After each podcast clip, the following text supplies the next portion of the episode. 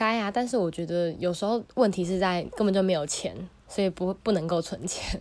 因为像我姐她去年毕业，然后她大学四年来总共八个学期用助学贷款是四十万。所以等于说，她一出社会就要背负四十万的债务。是幸好她之前在大学四年有在打工的时候有存蛮多钱的，所以就负担没那么重。但是有很多人是可能大学嗯科系没办法让他兼顾打工，或是当初可能系上花费比较重，然后就比较没办法，就是像我姐这样存那么多钱。所以变成说，你可能一出社会，假如才。